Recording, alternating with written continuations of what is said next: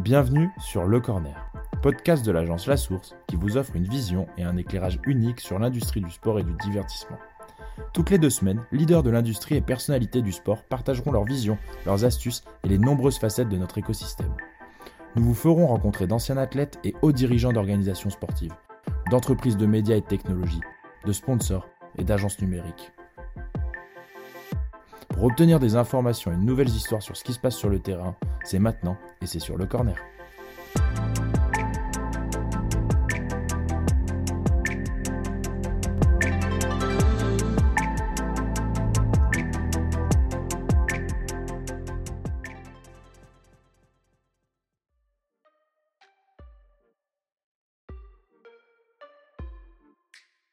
Bonjour et bienvenue pour ce nouvel épisode Le Corner. Un épisode unique, car aujourd'hui nous avons le plaisir d'échanger avec trois entrepreneurs.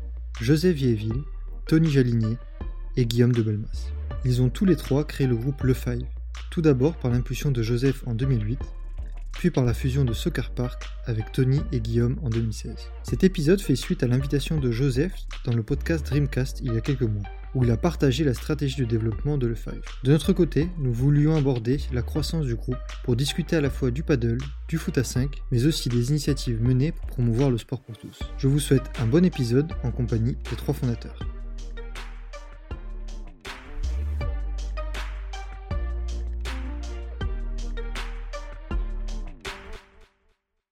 Bonjour à tous, bonjour à tous les trois. Si vous pouvez vous introduire rapidement. Euh, oui, Joseph, euh, donc 40 ans, euh, parisien, cofondateur du Five et père de deux petites filles. Moi, c'est Tony, j'ai 47 ans, j'ai trois filles et je suis le sudiste de la bande. Je habite à Sophie Antipolis près de Nice. Et bonjour à tous, Guillaume, moi j'ai 42 ans, j'ai trois enfants et je complète le triangle géographique en habitant à Bordeaux, plus belle ville du monde.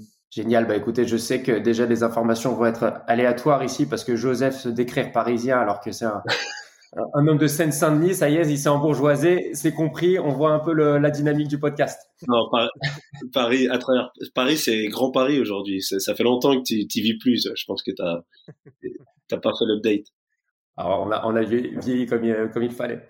Euh, non, bah, si, vous pouvez présenter, bon, j'imagine que nos, nos, auditeurs connaîtront bien le Five, mais, euh, mais, mais Joseph, peut-être si tu veux commencer par donner une petite, un petit historique de la boîte euh, créée en 2008 et, et nous raconter un petit peu l'histoire. Ok, rapidement. Euh, du coup, euh, ouais, le Five en 2008 à Bobigny, euh, on a on a essayé au démarrage de trouver un nom assez fort, euh, qui on avait un peu le, doux rêve que demain euh, ce nom devienne générique, mais euh, sans se le dire, on, on voulait voilà un, un, un, terme qui ait de l'impact. on a choisi le Five et bah, disons qu'on a eu un peu le nez creux. On est assez fier de ça puisque aujourd'hui on, on, on, se rend compte que ce nom a dépassé même les les, les, espérances ou les ambitions qu'on avait à l'époque, nous, jeunes fondateurs et jeunes entrepreneurs ambitieux. Euh, L'idée, c'était de faire un premier centre, évidemment, euh, à Paris, en Seine-Saint-Denis, euh, pas loin de, du, de là où, où moi j'ai grandi, par exemple. Mais on se disait qu'on allait, évidemment, on espérait en faire plusieurs.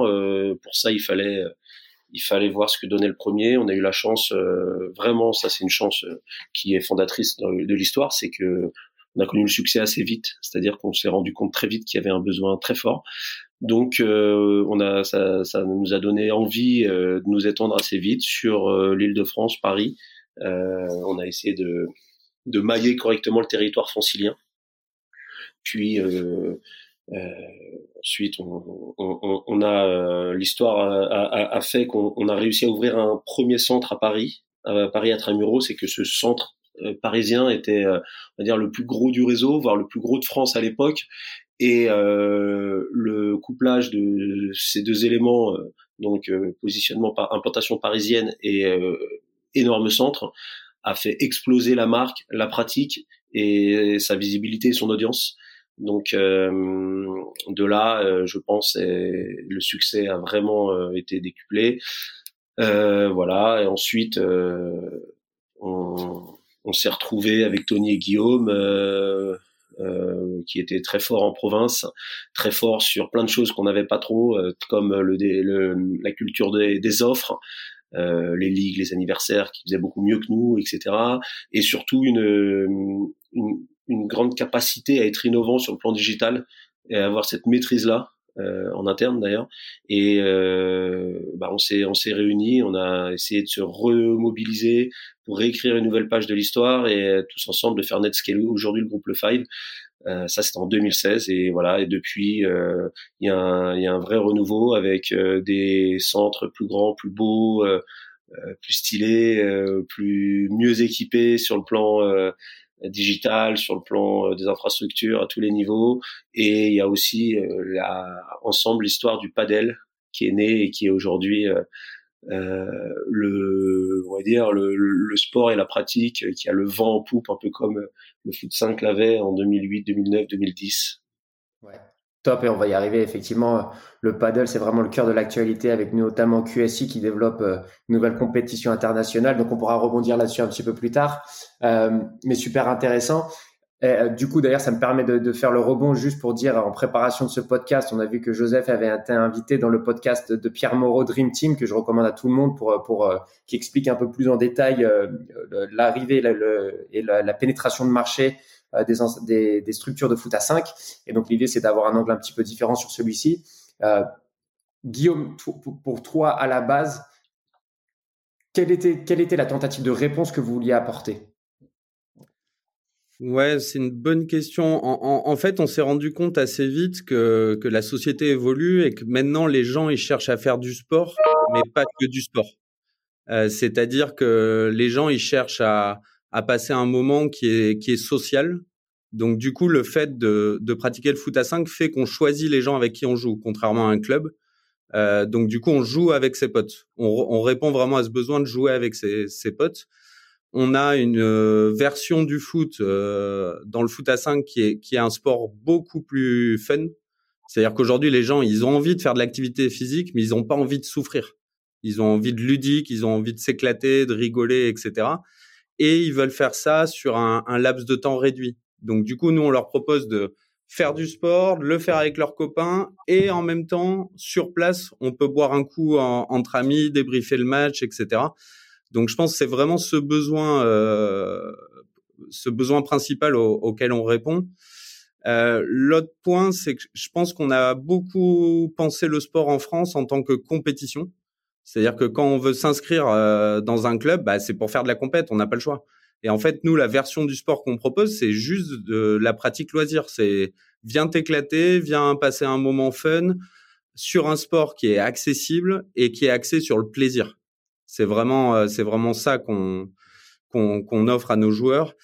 Et le dernier point qui est, qui est important aussi, c'est que c'est que dans les grandes villes notamment, il y a une pénurie de terrains de sport qui est qui est vraiment importante.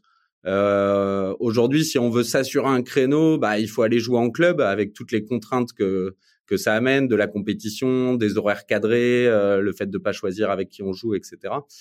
Et, et du coup, euh, du coup, implanter des fives au cœur des villes, au cœur du quotidien des Français, c'est hyper important. Et on le voit maintenant qu'on a qu'on a trois fives dans Paris. Euh, Joseph en parlait tout à l'heure. Il y en a eu un premier en 2012, mais maintenant en 2022, on en a trois dans le 13e, dans le 17e, dans le 18e. Bah, on voit que l'emplacement, c'est clairement euh, une des clés de notre métier. Ouais. Et j'ai envie de dire que tout ce que tu dis est super rationnel pour nos auditeurs, mais je tiens quand même à souligner qu'en 2008, donc il y a 14 ans, le fait de demander à des gens de payer pour faire du foot au-delà d'une licence de pratique ou au-delà de juste aller au parc du coin, c'était quand même quelque chose qui était euh, qui n'était pas euh, qui était pas euh, acquis dans les dans, les habitudes de consommation. Et je tiens quand même à le dire parce que au moment où vous êtes lancé ce qui vous a permis d'avoir la pénétration de marché que vous avez eu et les parts de marché que vous avez eu c'était pas si évident que ça il y a il y a 15 ans. Là où maintenant bah c'est vraiment c'est vraiment devenu un, ouais euh, un des un, des angles de pratique fondamentaux des, des, des, amateurs de foot en France. Non mais tu as complètement raison euh, et, et, et d'autant plus si tu t'adresses à un footeux euh, qui a l'habitude de payer pas cher sa licence, voire d'être payé s'il a un bon niveau. Là, on lui dit, bah non, c'est l'inverse, c'est que tu vas payer à chaque fois que tu viens. Mais en fait, l'expérience est tellement différente. On vient pas faire une heure de foot. On vient passer un moment avec ses copains, avec une expérience euh, intégrale qui va de la pratique sportive jusqu'à boire un coup avec ses copains dans une ambiance hyper sympa. Ouais, et, puis, puis d'ailleurs, les licenciés sont aussi des consommateurs de foot à 5. Hein, moi, je le vois. Et puis, c'est des joueurs qui ont l'habitude d'être, euh, effectivement, comme tu dis, d'avoir des petit fit ou au moins à minima des primes de match, c'est quand même des consommateurs de foot à 5 en parallèle parce que ça répond à notre besoin aussi. Tout à fait, mais aujourd'hui, c'est une minorité de nos clients. C'est vraiment des groupes de potes qui viennent s'éclater sur un terrain de foot, quel que soit leur niveau. C'est vraiment ça euh, euh, le, le, cœur de notre cible aujourd'hui. Top. Et, et, juste pour rebondir là-dessus, du coup, euh, peut-être avec toi, Tony, sur la partie modèle économique. Quel est exactement le modèle économique de vos centres aujourd'hui? On parlait un tout petit peu en, en préparation du modèle que vous mettez en place avec les centres de Zidane aussi, mais, mais quel est le modèle économique d'un centre de foot à 5 Ouais, ben on a cinq sources de revenus principales euh, au Five. La première, c'est celle du démarrage dont on parlait euh, Joe et, euh, et, et Guy, c'est la, partie euh, jeu loisirs adultes. Donc où les gens viennent entre potes ou entre collègues jouer, euh, sachant que maintenant ça se fait principalement dans des formats soit de championnat loisirs qu'on organise, où on leur organise un match toutes les semaines régulièrement à heure fixe, euh, soit dans un format de créneau réservé à l'année qui leur permet en fait d'avoir leur créneau euh, entre collègues, entre potes. Ça, ça fait à peu près une petite moitié de nos, notre activité. Derrière, on a les enfants, qui est une, belle source d'activité à la fois sur les anniversaires ludiques, mais aussi sur l'école de foot, qui maintenant passe à 100% euh, via la joint venture qu'on a construit avec Zinedine Zidane où on propose une école de foot à l'année et puis des stages pendant les vacances. Euh, on a démarré l'année dernière et on fait un énorme carton. On a déjà 3000 enfants inscrits dans l'école ce qui fait une des plus grosses écoles en fait de foot euh, existantes. Euh, donc euh, ça, ça marche très très bien avec les enfants. Ensuite, on a une troisième cible, c'est les entreprises. Euh, donc ça fait à peu près 10% de notre activité et c'est en très forte croissance. En fait, il y a un gros besoin des entreprises, soit d'offrir, d'aménager du sport pour leurs employés, soit d'organiser des réunions, des séminaires chez nous. On a un format, euh, des installations qui sont top pour ça, à la fois en termes ludiques, on peut leur organiser tout type d'activité, que ce soit du sport ou autre chose des activités d'incentive. Et on a le bar qui est génial, euh, sur lequel on peut euh, soit faire des réunions, euh, soit faire des choses un peu conviviales. Euh, ensuite, du coup, la quatrième activité, bah, c'est le bar. Euh, Guillaume le citait, mais en fait, c'est une activité assez importante qui représente aller 15% à Paris, ça monte à 25-30% en province parfois. Donc, c'est vraiment une activité qui fait 19 heures pour se préparer, 19h30 ou 20h, je joue et je reste jusqu'à minuit. donc, ça, c'est une grosse partie de notre activité qu'on est aussi en, termes, en train de développer pas mal. Et la dernière source, c'est le, les marques euh, qui est assez nouveau. Euh, depuis le début, on travaille pas mal avec les marques parce que je pense que le concept était cool, fun au début. Là maintenant, euh, bah, on a à peu près 3 millions de passages et avec une cible qui est ultra qualitative. C'est des gens qui dépensent pas mal sur pour leur santé et pour l'activité physique, voire pour le pour le fun euh, et derrière qui est euh, ultra régulière, une cible ultra captive qui reste des heures et des heures chez nous.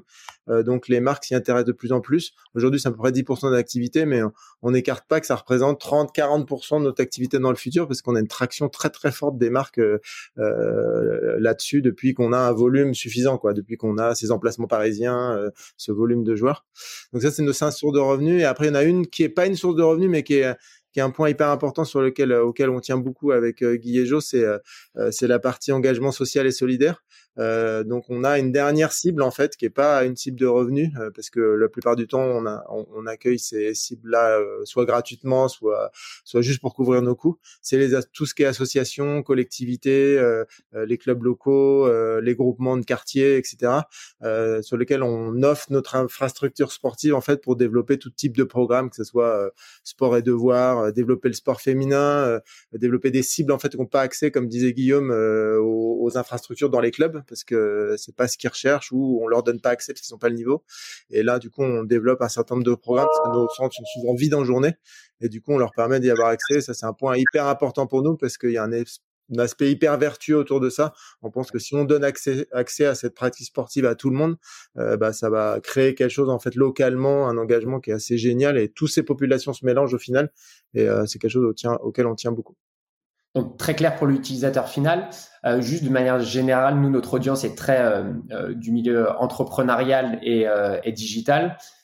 et moi, un sujet qui m'intéresse, c'est le côté vous n'avez pas d'activité immobilière du coup liée au développement de votre structure. Vous êtes la plupart du temps ou exclusivement locataire des, des, des centres dans lesquels vous, vous, vous, avez la pratique, ou il y a aussi ce sujet-là euh, pour faire un comparatif très gros, mais euh, mais euh, avec la, la, réussite de McDo qui était pas seulement basée sur le système de franchise, mais sur le côté propriété des lieux dans lesquels ils, avaient leur franchise. Vous, il n'y a pas ce sujet-là que vous développez? On est majoritairement locataire et on a quelques bâtiments sur lesquels on est propriétaire euh, ou copropriétaire avec la collectivité via des bails amphithéotiques ou des choses comme ça. C'est quelque chose qu'on a démarré il n'y a pas très longtemps. C'est effectivement hyper important de maîtriser le foncier parce qu'on a une activité très particulière avec des loyers très particuliers et une connexion avec la collectivité qui est très forte. Donc l'immobilier, c'est effectivement une problématique très forte. Mais sur le démarrage, c'est vrai qu'on n'avait pas eu forcément euh, ni les moyens euh, ni le modèle pour euh, pour capter l'immobilier. c'est quelque chose qu'on fait de plus en plus maintenant. Je pense que ça, ça représentera une majorité de ce qu'on fait dans le futur. Super clair. Joseph, peut-être pour revenir vers toi, alors je, me souviens que la, la différenciation il y, a, il y a 10 ans était beaucoup moins claire entre le futsal et le à 5. Je pense qu'il n'y a plus personne qui confond les deux pratiques. Euh, mais il y a un sujet intéressant, c'est que c'est que désormais dans le futsal, maintenant il y, a, des droits qui commencent à être commercialisés, ou en tout cas il y a des organisations qui essaient de créer plus de visibilité sur la partie championnat pour en, pour en faire un vrai produit. Est-ce que tu penses qu'à terme, je sais qu'il y a, a 7-8 ans c'était très compliqué et qu'il y avait des tentatives mais que ça marchait pas très bien. Est-ce que tu penses qu'à terme le foot à 5 sera un produit commercialisable et diffusable? En fait, euh, pour être franc, je n'en sais rien. Tout ce que je sais, et tout ce qu'on sait, c'est que le, le, foot, le foot 5, c'est, on l'a pensé, on l'a voulu et il existe euh, comme un sport euh, praticable, hyper, hyper praticable, praticable par tous, euh, par le plus grand nombre. Alors, euh, est-ce que ça veut dire que ce sport ne peut pas être praticable, autant praticable et diffusable? Euh, non, mais c'est pas dans son ADN en tout cas d'être diffusé. C'est parce que c'est pas non plus dans son ADN d'être un sport de compétition. Euh, qu'il existe de la compétition autour de foot à 5, euh, pourquoi pas, et c'est très bien, nous, euh, on, on, on, en accueille d'ailleurs des compétitions, mais des compétitions loisirs. Le loisir, alors c'est à travers sa forme de jeu, le côté ludique, on va dire, c'est ce qu'on met en avant. Nous, on, le foot à 5 est un vrai sport, mais un sport qui par essence est ludique, un sport qui rapproche, un sport qui euh, euh, prône des valeurs comme la convivialité, etc. Donc le côté compétition, nous on court pas derrière et on ne court pas derrière sa diffusion. Est-ce qu'il est plus diffusable que le foot à 5, euh, que le futsal? Euh, je ne sais pas, ce serait des professionnels de l'audiovisuel de, de, de, se déclarer, mais l'ADN euh, de notre sport, c'est vraiment la pratique loisir, c'est vraiment le jeu, c'est vraiment le, la convivialité. Et disons que on cherche à développer euh, des actions qui ont de plus en plus de sens. On cherche à élargir le spectre du foot à 5, notamment à travers ces programmes de diversification sur euh, pour l'élargir au plus grand nombre avec des comme le, le, le, le programme ça pour tous, on y reviendra. Mais euh, voilà, c'est c'est pas un but en soi de notre côté de, de, de rendre ce sport diffusable. Ouais, c'est pas un point de développement de notre côté. Super clair et, et, ça fait assez sens d'une manière générale. Euh, et, du, et, du, coup, pour revenir là-dessus, donc Guillaume, peut-être, euh, enfin vous vous focalisez justement sur le côté pratique et sur le côté convivialité. Quel est l'apport de la pratique du foot à 5 euh, par rapport au football euh, d'une manière générale? Qu'est-ce que ça apporte que et qu'est-ce que ça aide Comment est-ce que ça aide un footballeur à s'accomplir de meilleure manière dans sa pratique générale du football. Ouais, alors soit un footballeur à s'accomplir, soit un non-footballeur à découvrir le foot. Euh, ouais. Je pense qu'il y a vraiment ces deux axes-là. Nous, on a, on a toujours été étonnés par une stat, c'est qu'en France, il y a quasiment 40% des gens qui kiffent le foot, euh, qui le regardent, qui l'ont pratiqué dans la cour d'école, au parc avec leurs copains, etc. Et il y a 3% qui sont licenciés. Euh, donc ça veut dire qu'il y a un trou de, de, de 35%. Et en fait, je pense que c'est un, un peu ce, ce trou-là qu'on vient servir parce que notre version du, du foot, elle est beaucoup plus accessible. Euh, le fait de, de de plus avoir de contraintes de contraintes horaires, d'avoir les balustrades qui pardonnent beaucoup les erreurs techniques aussi, euh, parce que le ballon il va revenir, etc. Qui est moins de contact, donc moins de blessures, moins d'agressivité, beaucoup plus de fair play, etc je pense que ça, ça répond, euh, ça répond vraiment à. C'est un complément au foot traditionnel qui est vraiment intéressant. Euh, l'autre point qui est intéressant, c'est que souvent quand on joue, euh, quand on est licencié, la qualité du terrain est très souvent liée au niveau auquel on pratique. on connaît tous, je suis en équipe 1, j'ai le terrain d'honneur le samedi soir. par contre, je suis en deux, j'ai le champ de patates au fond de la cour au, au Five, c'est très différent. Euh, tous les terrains sont les mêmes, ils sont accessibles par tout le monde euh, sans aucune euh, sans aucune discrimination. Donc ça, c'est intéressant. Et en plus de la qualité du terrain, on allé plus loin, notamment sur le côté digital. C'est-à-dire que aujourd'hui, on sort d'un five, on a la vidéo de son match, les buts qui sont découpés, les meilleurs moments, ces statistiques, même ces statistiques individuelles. On sait qui a tapé dans le ballon le plus fort, qui a couru le plus vite. Et, tout ça, d'habitude, c'est réservé euh, au monde professionnel. Donc là, on donne accès à une qualité de terrain, d'expérience, etc., quel que soit le niveau du joueur. Et ça, on trouve que c'est super, euh, c'est super intéressant. Ouais. Et, et, ensuite, je pense qu'on a, on est en train de créer là récemment, euh, Tony en parlait euh, tout à l'heure, des vraies passerelles entre le monde professionnel qui est un peu une bulle, euh, qui est hyper quali, etc., et le monde amateur euh, qui a plus de mal à, à avoir accès à, aux meilleures installations, etc., qui sont hyper puissantes. L'exemple du Zidane Five Club est hyper intéressant, je trouve. C'est-à-dire que les enfants, ils ont accès à un contenu pédagogique qui a été pensé par Zizou avec la vision du football de Zizou qui est axée sur le plaisir du jeu, etc. Et, et ça, c'est assez incroyable. De euh, Zizou, c'est l'entraîneur du Real Madrid. Euh, bah, en fait, il a aussi un programme pédagogique pour les enfants de tout niveau et qui n'est absolument pas axé vers, vers, la détection des talents, comme souvent euh, dans le monde pro. Euh, euh, avec les centres de pré préformation, formation, etc. Euh, mais qui est vraiment pour tout le monde et qui est qui est vraiment sur vient te faire plaisir en faisant un five avec ma vision du foot. Donc ça, c'est assez génial. L'autre passerelle qu'on a créé euh, très récemment, c'est avec euh, l'Olympique lyonnais, donc le Five OL. c'est un bon exemple. on est au pied du Groupama Stadium, donc l'emplacement est dingue. faire son five en face de, du Groupama Stadium, c'est assez fou. du coup, nos joueurs, qui sont des, des, des, joueurs loisirs, ils croisent régulièrement les pros, euh, sur un anniversaire, ils vont faire une visite du stade avec la mascotte, le musée, etc. entre le, la partie de five et le goûter. Euh. Enfin, du coup, on croit beaucoup à, à ça, de faire des, des, vrais traits d'union entre le monde pro qui est un petit peu euh, un petit peu satellisé et le monde amateur euh, qui est souvent sur les champs de patates et, et, de trouver un peu la passerelle entre les deux euh, pour amener de l'expérience professionnelle à des joueurs loisirs, à des joueurs loisirs. Et en fait, c'est super intéressant parce qu'en fait, ça, recoupe bien ce que vous avez développé déjà historiquement, c'est la notion d'expérience autour, aussi autour de sa pratique euh, du foot.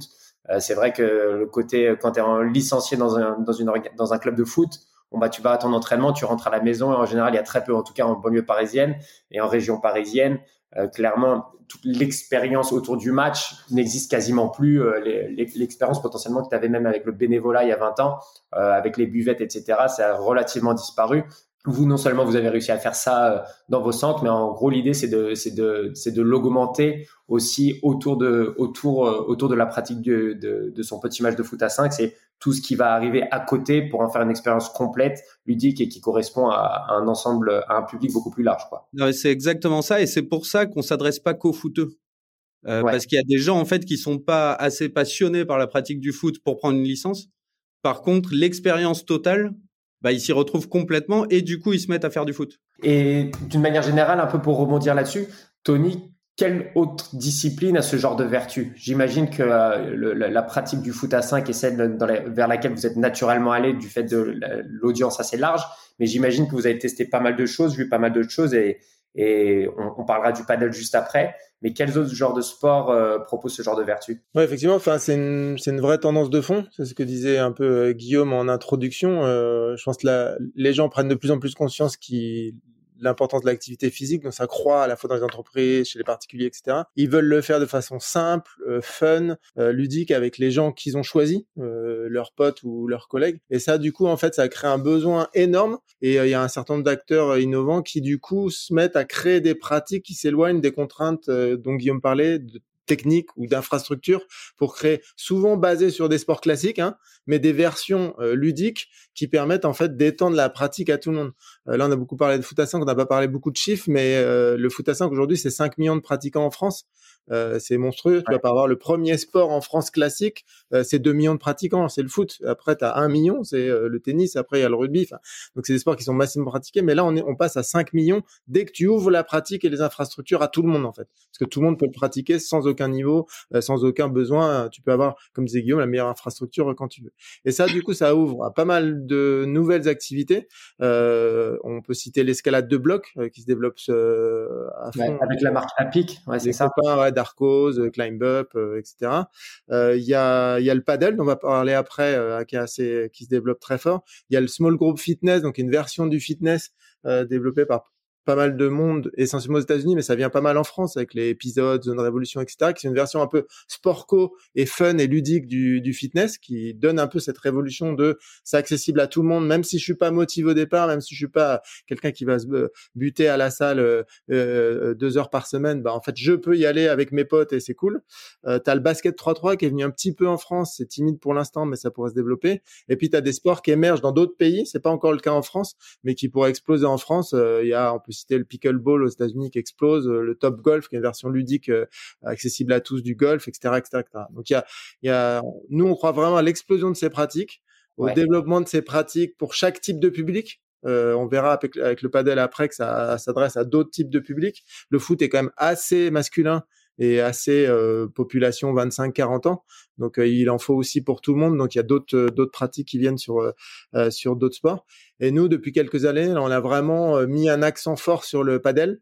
parce qu'on pense que c'est vraiment un de ceux qui a le plus fort potentiel, en, tout cas, en tout cas en France aujourd'hui. Et vous n'avez pas l'air d'être les seuls. On en parlait un petit peu. Donc la Fédération internationale de paddle. Donc il y avait une fédération déjà existante en Espagne. Là, on voit que QSI a lancé son, son propre parcours avec un premier événement au Qatar il y a, il y a quelques semaines, euh, avec un événement notamment cet été à Roland Garros. Donc donc on voit que le paddle prend pas mal. Vous et, et j'imagine que le sujet de mixité que, que, tu commences à évoquer, Tony, euh, est un sujet important pour vous en termes de centre d'accueillir un public de plus en plus mixte. Euh, mais si on revient là-dessus euh, avec toi, peut-être Guillaume, euh, pourquoi avoir beaucoup misé, vous, dans votre stratégie future sur le paddle? Ouais, c'est marrant parce qu'en ce moment, le paddle fait l'actualité, comme tu le dis, mais il faut voir d'où on, on, on, démarre. Nous, on démarre en 2014 avec des l'installation de premières pistes de paddle dans des five. À l'époque, il y avait 50 terrains en France, quand il y en a 1200 aujourd'hui. Euh, et le, le, premier combat, c'était d'expliquer qu'il fallait pas une rame euh, et une planche, euh, que c'était pas du stand-up paddle et que c'était euh, une forme de tennis euh, simplifié, etc. Donc c'était c'était un autre monde. Donc ça fait plaisir que maintenant, maintenant, on, déjà, on nous pose la question et, et qu'on cite QSI et tout ce qui est en train de se passer. Euh, nous, le paddle, c'est ce que disait Tony, on, on, a misé dessus parce qu'on retrouve exactement le même ADN que le foot à 5. C'est hyper ludique, hyper accessible, hyper convivial. C'est un sport co. La cible est beaucoup plus large. C'est vraiment du 7-77 ans et autant hommes que femmes. Donc ça, c'est hyper intéressant euh, pour féminiser et, et, et, rajeunir et senioriser notre cible. Donc c'est, on devient vraiment un lieu de vie pour euh, pour toute la famille. Donc ça, c'est top. Et dans le padel, il y a vraiment une culture euh, sociale, rencontre, euh, troisième mi-temps obligatoire, etc., qu'on adore et qu'on développe énormément. Donc on a retrouvé cet ADN, donc ça nous paraissait le choix le plus logique euh, dans la diversification de miser sur ce sport-là. Alors sans te mentir, on, les premières années ont été compliquées, hein, mais là, là, on voit que on, on, voit que ça commence réellement à prendre. Euh, nous, notre stratégie en 2014, ça a été vraiment d'installer des pistes de paddle au, dans les fives, donc euh, au contact de nos joueurs de foot, parce qu'on n'a pas la puissance de frappe pour communiquer massivement comme ça se fait aujourd'hui, médiatiser le sport, etc. Donc on s'est dit, bah, mettons-le vraiment euh, visuellement euh, au contact des joueurs de foot et, et faisons-les essayer. Et, et, je pense que cette stratégie, elle a été super intéressante pour démocratiser le sport avec peu de moyens finalement. Euh, et aujourd'hui, on le voit euh, dans nos centres, euh, il y a peut-être un, tiers des gens qui viennent des sports de raquettes traditionnels, tennis, etc. Mais il y a aussi un tiers qui viennent du foot et qui se sont rendus compte qu'en fait, ils retrouvaient le même plaisir, même si c'est complètement différent parce qu'on remplace le, ballon par une balle et le pied par une raquette, mais c'est vraiment le, même état d'esprit.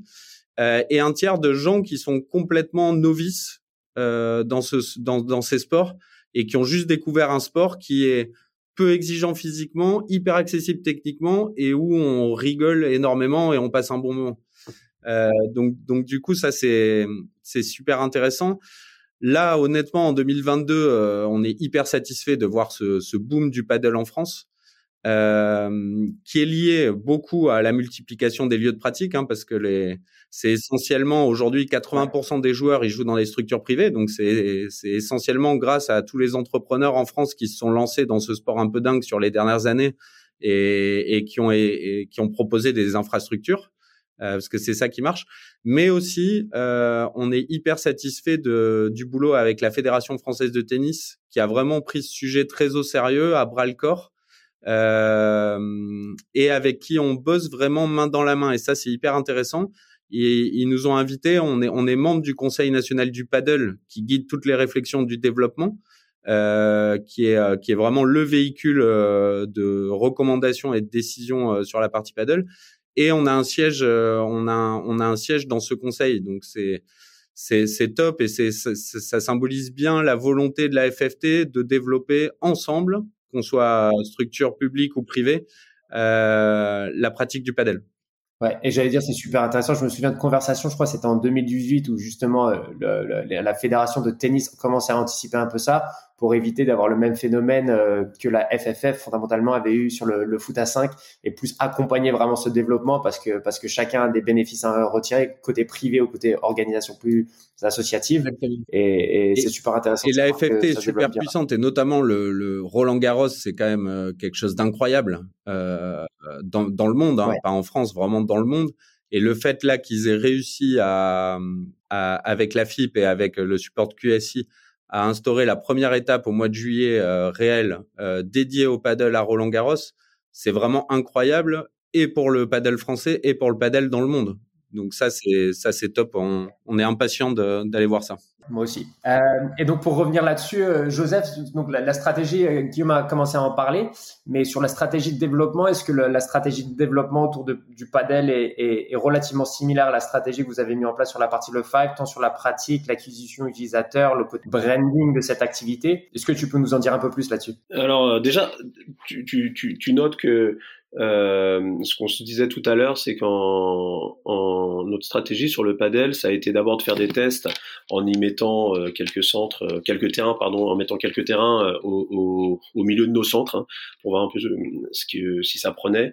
Mais en 2008, le virage a été pris de façon assez forte. On, s'est vraiment lancé sur le sur le padel. On a créé une marque qui est la marque Fort Padel qu'on qu'on dissocie euh, complètement euh, de la marque Le Five.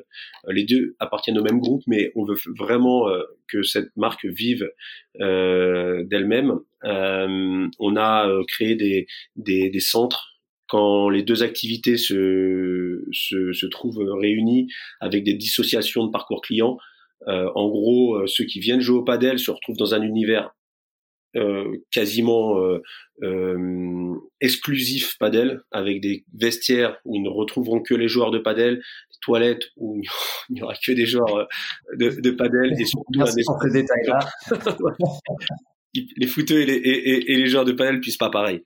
Mais bon, ça, ça fera l'objet d'un autre podcast. Non, et, et, surtout que l'espace de jeu, si tu veux, euh, soit dissocié. Ça, c'est hyper important euh, pour éviter qu'il y ait des éléments euh, de perturbation, etc. Par contre, euh, le sports bar est le lieu où on se réunit. D'accord? Le sports bar réunit euh, le Fort Padel et le Five tous autour d'un verre et, et d'un match parce que je pense que par exemple les diffusions de matchs de Ligue des Champions qu'on joue au padel uniquement au padel et au foot ou qu'au foot on, on, on, on est tous plutôt euh, passionnés et se retrouvent devant les mêmes diffusions de matchs. Euh, donc déjà ça, tu vois, en, en t'expliquant ça, ça, ça un peu pose les jalons de la stratégie de développement. La stratégie de développement, c'est évidemment de continuer à faire ce qu'on fait euh, quand ça s'y prête, à avoir euh, dans un même lieu euh, un fort padel, un five, avec un même sports bar. Et d'ailleurs potentiellement euh, demain euh, avoir euh, une autre activité mais avec une marque propre également tu vois. Si demain on, on fait du small group fitness ou on fait de l'escalade on aura une marque d'escalade ou une marque de small group fitness qui sera à nos côtés. Voilà on va pas élargir, sur ce sujet mais donc on pourra retrouver et continuer à retrouver des, des, des forts padels qui jouxtent des five mais on pourra aussi voir des, des five tout seul comme c'est le cas dans bien des centres, mais des forts padel, euh, ce qu'on appelle pure player, des forts padel tout seul, voilà, comme on a, on en a déjà un sur Toulouse, Colomiers, où on a 8, 8 pistes de padel intérieures plus 3 extérieures avec un, un, centre plutôt un des, enfin, un des plus grands centres de France qui accueillera d'ailleurs les épreuves du World Padel Tour du mois de juin diffusées par Canal+. Euh, et euh, ce type de modèle, on espère le, le, le dupliquer. Où est-ce qu'on veut le dupliquer? Euh, Plutôt dans des zones de chalandise euh, assez grandes, comme on a, c'est notre marque de fabrique. Avec le Five aujourd'hui, on s'est recentré, le, le, groupe s'est recentré sur des centres plutôt de taille importante, dans des zones euh, denses. Donc, on le fera de la même manière sur le padel. On a tendance à à regarder toutes les zones, mais on essaye de concentrer nos efforts alors sur, les, grosses zones de chalandise dans des gros centres. Ça ne veut pas dire qu'on n'aura pas euh, demain euh, des exceptions à ça. Hein. Euh, voilà. Le fait est que le padel a besoin de prendre des positions, donc on a une démarche très active sur euh, et une volonté très forte de développer le padel aujourd'hui dans les années à venir. On, on, regarde toujours pour mettre du foot et on continuera à mettre des centres de foot, mais, mais vraiment le padel occupe 70% de notre regard et, notre attention sur euh, la stratégie de développement. Par contre, euh, on ne fera pas du développement tout azimut en se disant qu'il faut absolument prendre les, les, les, les, les places et que euh, les franchisés qui nous, les candidats franchisés qui nous sollicitent euh, chaque jour, on, on, y réponde forcément euh, en, en, masse. Ce qu'on veut, c'est que les, les, les centres Fort Padel, qu'ils soient en propre ou en franchise, soient vraiment des centres de qualité. Euh, ça, on s'y attache. C'est notre marque de fabrique depuis. On a pris ce virage-là depuis. bah, on pensait depuis toujours, mais là réellement, on le fait euh, avec euh, une structuration et une rigueur euh, hyper importante. donc, on prend le temps. On veut que les centres soient qualitatifs soient potentiellement de bonne taille, puisqu'on considère qu'un centre de bonne taille, c'est un centre minimum 5, 6, voire 7, 8 terrains. voilà, on va dire qu'on descendra pas en dessous de 6 ou, ou, rarement pour que justement il y ait l'animation, il y ait l'offre qui puisse s'y s'y développer, l'offre de tournois notamment. Donc euh, la stratégie de développement, on, va dire qu'elle ressemble vraiment à ce qu'on a fait sur euh, le foot, mais euh, avec un, une volonté très forte de ne pas reproduire des erreurs de taille mal de, de centre de taille mal dimensionné trop petit par exemple. Donc on prendra le temps et on fera en fonction de la pertinence des, des opportunités. Je sais pas si j'ai répondu à ta question, Samuel, mais euh, ouais, si si, ça y répond, mais c'est marrant. Enfin, d'une manière générale, euh, vous répondez à pas mal de mes questions. Là, j'étais en train de me faire le, le petit résumé d'où on en est, mais en gros, euh, l'emplacement géographique est super important, l'élément de convivialité est super important, et là maintenant la dimension multisport de ces centres pour pouvoir capitaliser plusieurs services avec plusieurs sports dans un même lieu semble être une autre des directions que vous voulez prendre. Avec avec réellement euh, cette notion, parce que multisport, ok, mais ce qu'on veut les gens retiennent et ce qu'on veut marquer, c'est multispécialiste. Multispécialiste, donc multimarque. Le five, c'est le foot. Fort padel, c'est le padel. Tu vois? Et demain, euh, euh, si on fait du basket, on aura une, un partenaire ou une marque de basket à nos côtés. Quoi. C'est, c'est, c'est voilà, les, les, gens qui composent Mais padel, sont des joueurs de padel, euh, ont cette culture, viennent de cet univers. Par contre, ils rejoignent l'ADN du five, c'est-à-dire démocratisation du sport, ouverture au plus grand nombre et qu'en gros euh, on se on ne s'adresse pas qu'aux joueurs de padel. On se on s'adresse à tous ceux qui veulent demain s'éclater avec une nouvelle pratique tu vois. On ramène beaucoup de footeux vers le vers le padel sans que ce soit forcément euh, euh une un, un, un, à sens unique en fait hein, tu vois. Mais voilà Ouais, super intéressant. Et par contre, donc le fort paddle, par contre, vous développez tout en interne, donc c'est au sein de la maison Le Five. Mais potentiellement, si, si je comprends bien, il y aura aussi le potentiel de se dire, bah, on va s'associer à d'autres organisations qui ont leur propre spécialité pour dire, bah, euh, ajouter d'autres organisations, potentiellement euh, licencier le modèle et pour, pour, pour faire partie de l'infrastructure que vous créez d'une manière générale, mais avec cette notion de dire, en tout cas, on va pas aller dans un sport si on va pas être les experts sur le sujet. C'est ça, tout à fait. Top. Et, du coup, juste pour finir un peu sur ce sujet du padel, euh, peut-être Tony avec toi. Euh, tout à l'heure, je crois que c'est euh, ouais, je, crois que c'est Guillaume qui, qui, mentionnait le fait que un, des trucs très bien dans le foot à 5, c'était le côté euh, les, les, carences techniques foutent pas en l'air la partie générale pour tout le monde. Quels sont les gros avantages selon toi du paddle et qui en fait un sport qui devient aussi populaire?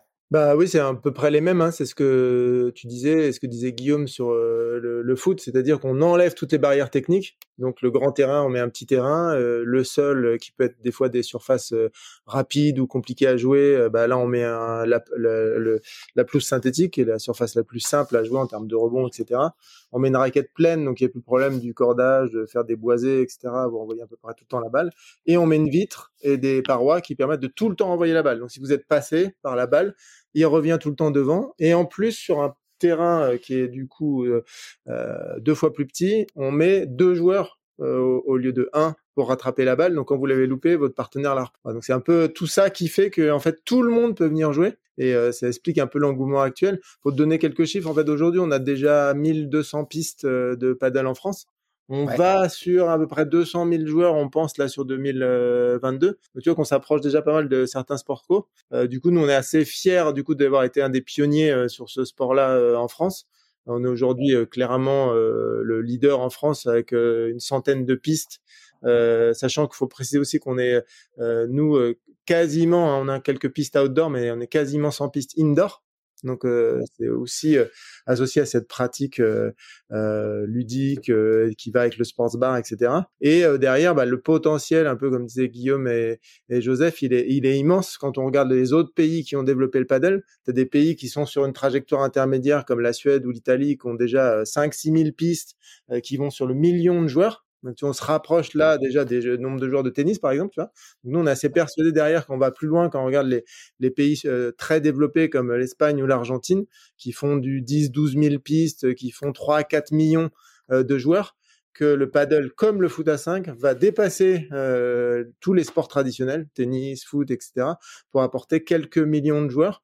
Et c'est là qu'on voit un peu sur cet aspect multisport que quand tu sommes un peu tous ces sports ludiques, euh, arrives à là tu arrives à toucher vraiment tout le monde voir les sports rebondissent les uns sur les autres. C'est-à-dire que nous, on voit euh, foot à 5, ça a été initialement très très masculin, assez jeune, euh, voilà. Et on voit là avec ces histoires de nouveaux sports ludiques qui arrivent, qui sont beaucoup plus mixtes, qui concernent des gens potentiellement plus âgés, que ça rebondit sur le foot. Et tous les efforts qu'on fait nous depuis un, certain nombre pour bah, que le, le foot soit plus féminin, plus mixte, qu'on ait un certain nombre bah, ça, ça vient aujourd'hui. On le sent vraiment dans le foot à 5. Il y a un gros élan là-dessus. On avait peut-être 3% de filles il y a 5-6 ans. Aujourd'hui, on va à 10, certains sentent 20%. Euh, donc, en fait, c'est, en fait, cette pratique ludique, ça fait aussi comprendre à tout le monde que ces sports-là peuvent être euh, accessibles à tout le monde, quel que soit son âge, euh, quel que soit euh, d'où il vient, euh, ce qu'il fait, sa condition physique, etc. Et on pense, nous, ça va rebondir sur toutes les activités. C'est-à-dire que le foot à 5 demain, ben, je jouera de 7 à 77 ans comme le, comme le padel. Euh, il y aura des hommes et des femmes euh, quasiment à égalité et ça sera ça sur tous les tous, tous, les sports. Et euh, là, le paddle montre un peu la voie parce que c'est vraiment, il est parti comme ça en Argentine, en, en Espagne. Il est parti quasiment 50-50 hommes-femmes, tous les âges, tous les types de population, des gens qui étaient en excellente forme, d'autres moins, etc. Donc ça, ça montre un peu la voie. Il est, c'est pour ça qu'il est super intéressant ce sport.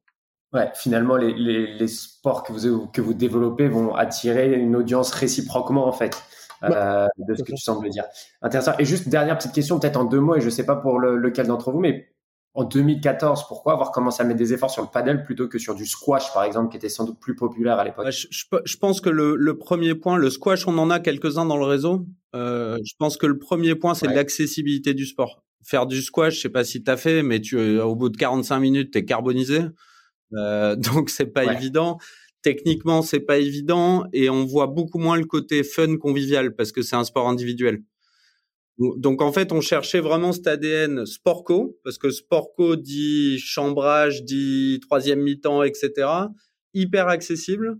Euh, et quand on a découvert ça en Espagne un peu par hasard, euh, on est revenu de vacances, on a fait bah c'est bon, on, on, a on a notre notre euh, futur sport et tant pis même si personne sait ce que c'est et qu'on va nous dire qu'on fait du stand-up paddle bah on, on, on l'attente et puis on verra bien ce que ça ce que ça donne. Ouais intéressant. Je crois une autre initiative dont vous vouliez parler un petit peu c'est l'initiative ça joue pour tous. Euh, Joseph tu peux nous en dire un petit peu plus là-dessus? Ouais c'est déjà avant d'être une initiative si tu veux c'est une, une, une forme de d'affirmation de notre identité et de ce qu'on fait depuis toujours. Euh, c'est dans notre ADN, si tu veux, depuis euh, l'origine du Five, de, de discuter avec euh, avec la collectivité, de créer des passerelles entre le sport dit public et nous, ce qu'on a mis en place, qui est si on, on, ne regarde que le squelette de ce qu'on fait, c'est du sport privé. Euh, et si tu veux, dès le démarrage, à, à Bobigny notamment, on, on, a euh, discuté avec la collectivité sur des bases très simples en disant voilà, on, on, est ouvert et on accueille des gens qui payent le soir, le week-end. Euh, bon, plutôt que laisser nos terrains vides, comprenez que vous pouvez venir jouer euh, avec les, les scolaires, euh, les centres de loisirs et, et, et, les gamins de la ville ou autres en journée et, et on a depuis, euh, entre guillemets, on s'est dit ça, c'était le, le, principe de base. Alors évidemment, euh, on a euh, on a conventionné, on a conventionné à travers de la gratuité ou, ou, ou des, des tarifs hyper réduits.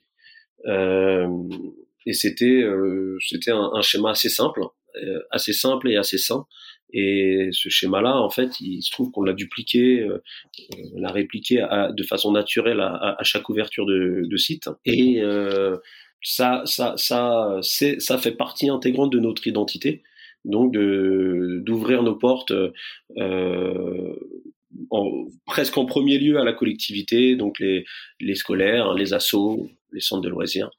Et, et euh, en parallèle, on a aussi évidemment toujours accueilli de façon euh, très ouverte les, les associations euh, solidaires et les, et les, actions solidaires de manière générale. Donc voilà, ce, ce, ce, cette façon de faire, on, on, a voulu un peu la, la, structurer et, et la remettre en avant en, en expliquant que ça peut rentrer dans un, une forme de programme, le programme Ça joue pour tous, parce qu'en fait, ce qu'on faisait de façon assez naturelle, on le rend presque obligatoire sur l'ensemble de nos sites, c'est-à-dire que chacun des directeurs de centre a cette mission-là, a cette mission d'animer et d'activer ces passerelles, euh, d'accueillir euh, un nombre d'associations euh, assez assez important. Euh, d'ailleurs, euh, c'est vraiment dans sa feuille de mission et, et, quand on regarde à la fin du mois ou à la fin du trimestre un peu comment l'état de santé du site, on regarde autant les résultats commerciaux que le nombre d'associations accueillies, le nombre d'enfants accueillis. Euh, voilà, donc mise à dispo des terrains euh, pendant la journée et les vacances scolaires, euh, ça partout. Ça, de toute façon, il y a des besoins partout.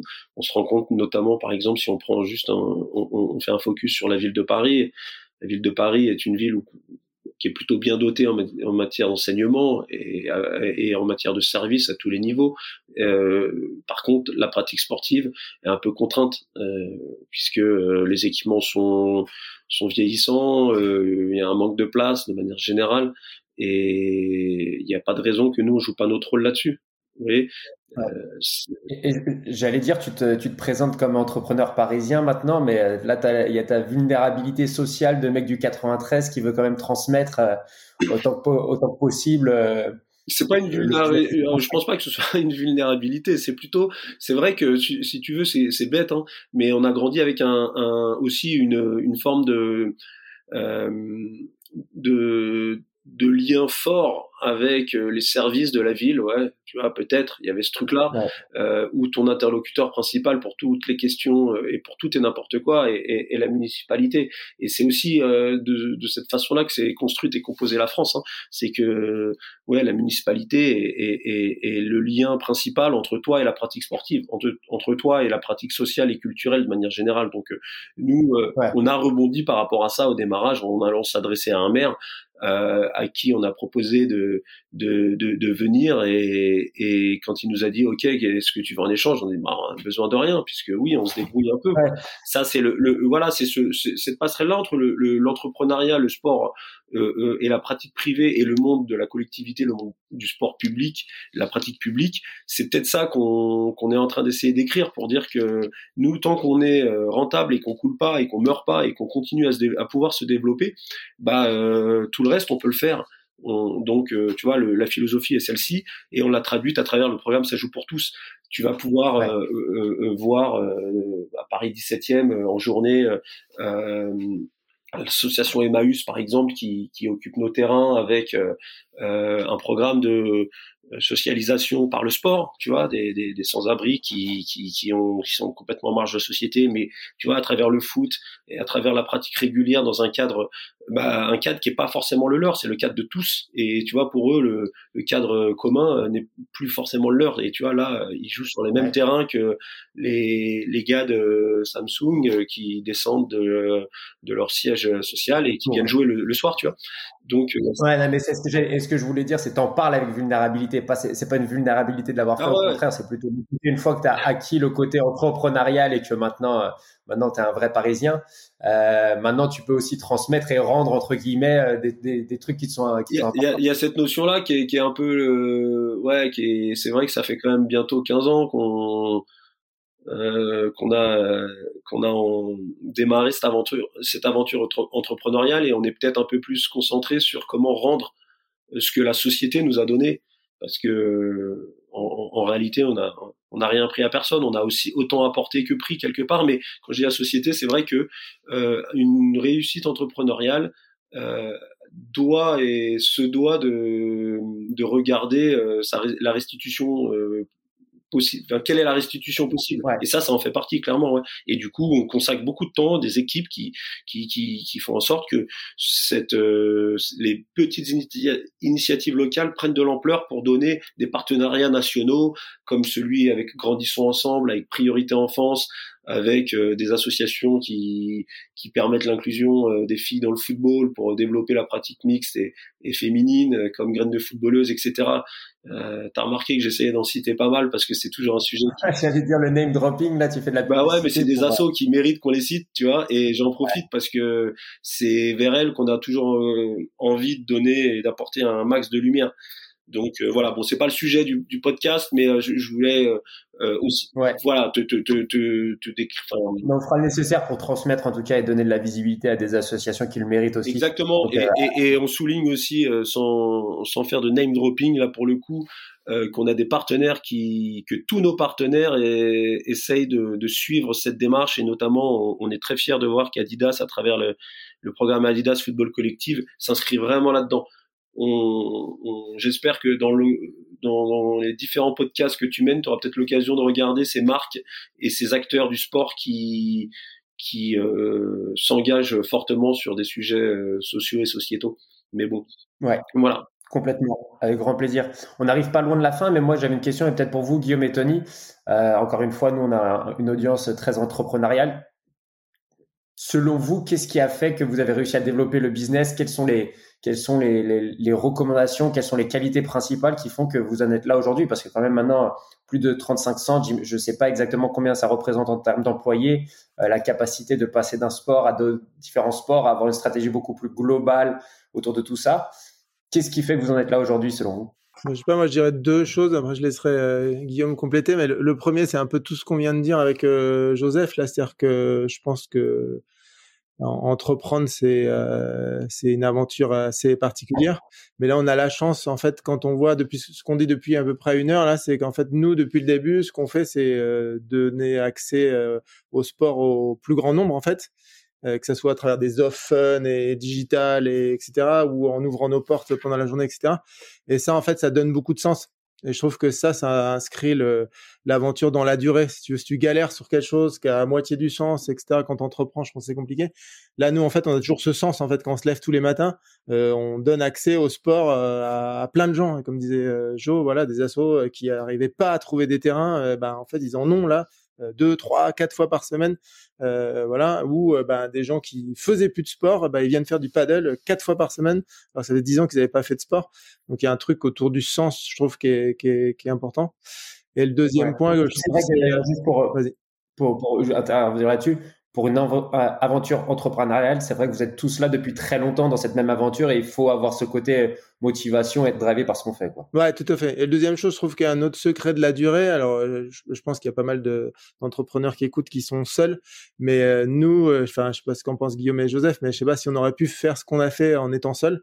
Euh, honnêtement, le fait d'être deux, le fait d'être trois, euh, c'est un, un, enrichissement perpétuel et un soutien perpétuel qui est, je pense, est une des clés euh, de la réussite. Et aujourd'hui, en fait, c'est euh, on a euh, à peu près 200 salariés, tu vois, un noyau dur qui est là depuis le début, puis qui s'est construit, puis les clients, puis maintenant les assos qui tournent autour. voilà, le fait de d'être tout le temps comme ça sur une aventure entrepreneuriale collective, en fait, je pense que c'est un truc aussi qui te tient dans la durée, qui fait qu'on se voit euh, encore euh, là-dedans dans dix ans sans trop de soucis, euh, puisqu'on n'est pas, on n'est pas tout seul. Honnêtement, là, on vient de passer la période Covid. Tu te dis passer ce, cet aspect-là en étant seul, enfin, je j'imagine même pas en fait. On s'est soutenu à la fois au niveau des fondateurs, mais au niveau des managers, au niveau des centres, au niveau de tout. Et c'est ce qui fait que je pense, on a vu pas mal de gens qui sont isolés où on les a vus, on les rencontrés, ils nous disent, bah écoute, moi je suis chez moi, j'attends de sa page, j'espère que ma boîte va survivre et j'attends. Euh, nous, en fait, on a fait le contraire. On était tous ensemble, on se réunissait régulièrement. Euh, euh, on a révolutionné le digital. On a fondé la joint venture avec Zidane pendant le confinement. On a finalisé l'association avec l'OL pendant le, le, Covid. On a sorti nos 300 parisiens, le centre pendant le Covid. Donc, tu vois, le fait de ce collectif là qui était là, qui avait plutôt vraiment envie de se battre et d'en découdre, plutôt que laisser tomber la boîte. ça, je pense, c'est un truc qui donne beaucoup de sens et de la longévité à cette aventure. Ouais. Ouais, moi je suis, je suis, complètement en ligne avec ça. Moi, je pense si on faut le résumer à deux mots, je pense que c'est c'est vraiment euh, le plaisir et la passion. Euh, Tu vois, le, le plaisir euh, pendant le Covid, là, ça a été très compliqué. On est passé pas loin de la correctionnelle. Et en fait, moi, ce qui me faisait peur, c'est de plus avoir ce quotidien de me lever le matin et de kiffer autant ma journée. Euh, et parce que c'est le faille, c'est vraiment une aventure collective euh, maintenant, on est, euh, pour répondre à ta question, on est plus de 200. Mais en fait, on, est 200 à développer la boîte tous les matins et à se lever avec la banane et avoir euh, l'envie de, se développer. Donc, cette notion de plaisir, elle est assez dingue. Et, l'autre truc sur la passion, on a grandi dans des vestiaires de foot, on y est encore d'ailleurs pour certains, et, dans des clubs de tennis. Et, et vraiment réussir à, à, twister ces pratiques-là euh, avec les ingrédients qui nous font kiffer, dont on a beaucoup parlé aujourd'hui, euh, de rendre le foot accessible même à ceux qui sont les moins techniques, euh, de faire kiffer les gens au-delà de la pratique sportive euh, vers une, un moment beaucoup plus social et tout ça. ça, c'est quelque chose qui nous passionne profondément. Et de toujours réfléchir à qu'est-ce qu'on peut faire pour encore plus faire kiffer les gens. Euh, la vidéo, les stats, la qualité du terrain, l'expérience, la qualité du staff, etc bah c'est, je pense, c'est la vraie passion qui nous anime tous et qui fait que, oui, effectivement, on aurait pu euh, faire trois boîtes différentes en 15 ans, mais en fait, celle-là, elle nous fait trop kiffer pour euh, pour changer de secteur.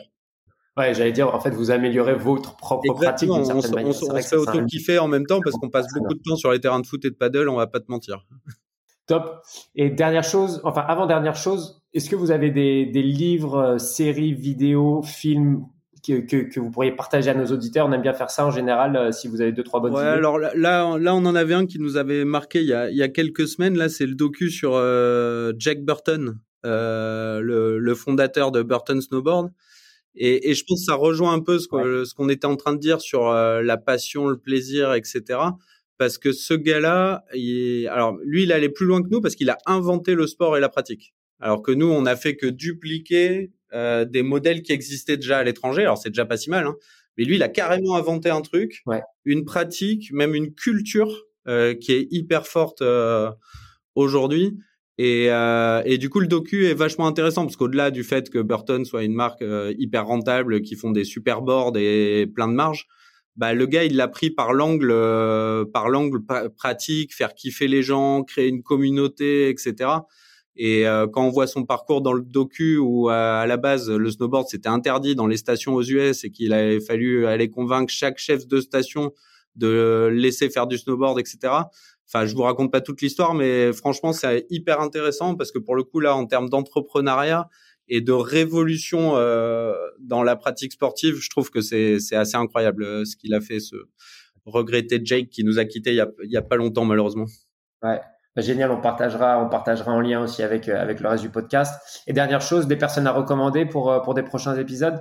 Ouais, bon, on a parlé des autres sports. Là, bah, il n'y a, a, pas que nous qui développons euh, ce type d'activité. Bah, je pense qu'un truc qui pourrait être sympa, c'est d'aller vers notamment l'escalade. On a des copains qui font exactement ce qu'on fait avec les mêmes vecteurs de plaisir et de passion. Donc, soit les copains d'Arcos, donc Greg, Steve, Samy, Elias, ou de Climb Up, François, qui font un boulot dingue sur cette activité-là avec le, la même passion euh, que nous, ou euh, les copains du euh, Small Group Fitness qui est plus naissant, mais pareil, un boulot dingue et je pense que ça va concerner des millions et des millions de personnes dans, dans quelques années, de type soit Zone Révolution, Yone Marina, soit les, les copines d'épisode, là, Céline et Marianne, qui font un boulot de dingue aussi pour développer cette nouveau, nouveau type de fitness. En groupe, fun, euh, ultra digital, euh, ultra convivial. Euh, donc il ressemble beaucoup à beaucoup à ce qu'on fait sur le sur le foot et le paddle.